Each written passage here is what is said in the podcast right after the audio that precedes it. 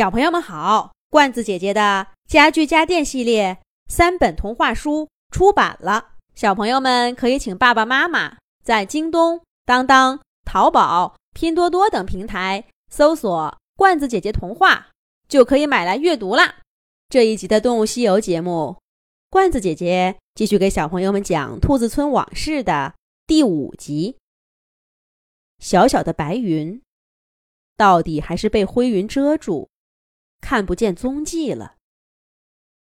木木的心跟着天空一起暗下来，雷声轰隆隆响个不停。木木呆呆的站在那儿。要下雨了，快走啊！喂，木木，你在想什么呢？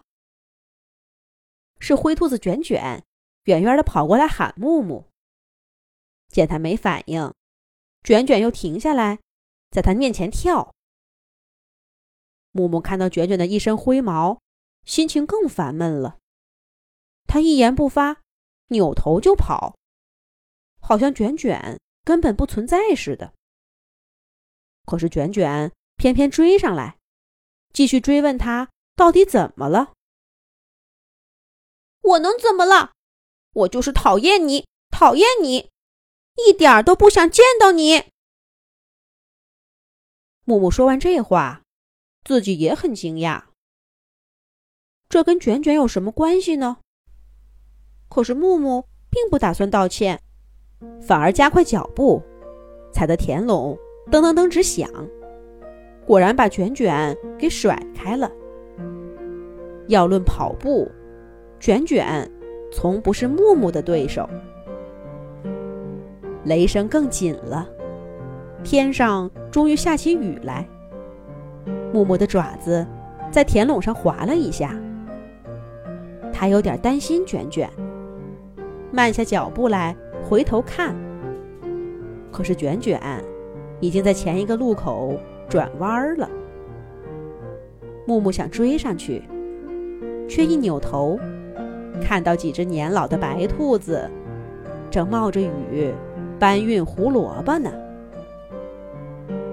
那是前些天收割的时候遗漏的，要来来回回的在田垄上翻捡好几遍，才能都拔出来。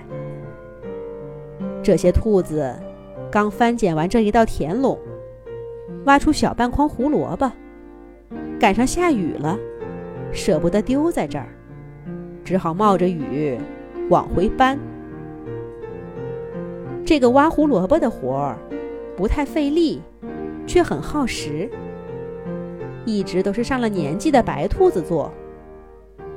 木木每年都看见，却第一次感觉这场景十分的刺眼。兔子们雪白的爪子踩在泥水里，很快就变黑了。一只兔子脚丫一滑，胡萝卜筐歪了。筐里的胡萝卜哗啦啦掉出好几根，兔子们放下筐，慢吞吞地弯腰去捡。木木赶紧跑过去，捡起一根沾满泥巴的胡萝卜，装进了竹筐里。而卷卷的事儿早就被他抛在脑后了。秋去春来。又是一年耕种胡萝卜种子的盛大仪式。早早围起来的石头广场上，挤满了兔子。可是今年，木木却没有去。他开始学种地了，选什么样的种子，怎么把土翻开，种子埋多深，跟别的种子离多远，土拍到什么程度。几天以后，来看胡萝卜秧的长势，木木都搞得清清楚楚。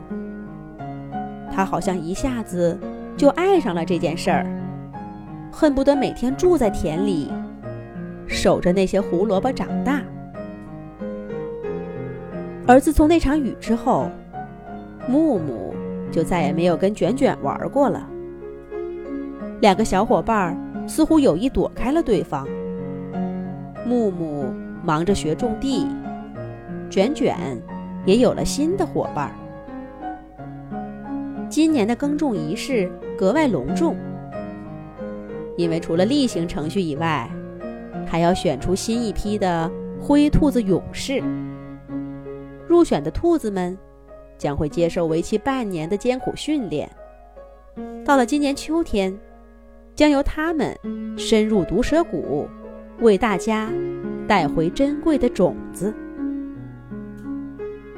兔子首领缓缓地念出每一只入选兔子的名字，那声音十分洪亮，足够传到兔子村的每个角落。哪怕不在现场，也听得清清楚楚。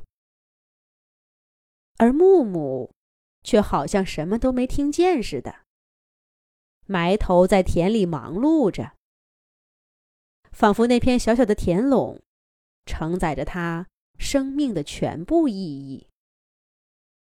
只是当首领念到卷卷的名字时，木木刚好抬起头，他看到。湛蓝的天空中，飘着一朵雪白雪白的云。今天的天气真好啊！哼，灰兔子们那么笨，连种地也学不会，只好冒险去采种子了。咦，木木似乎转移了观点，但这是真的吗？咱们下一集讲。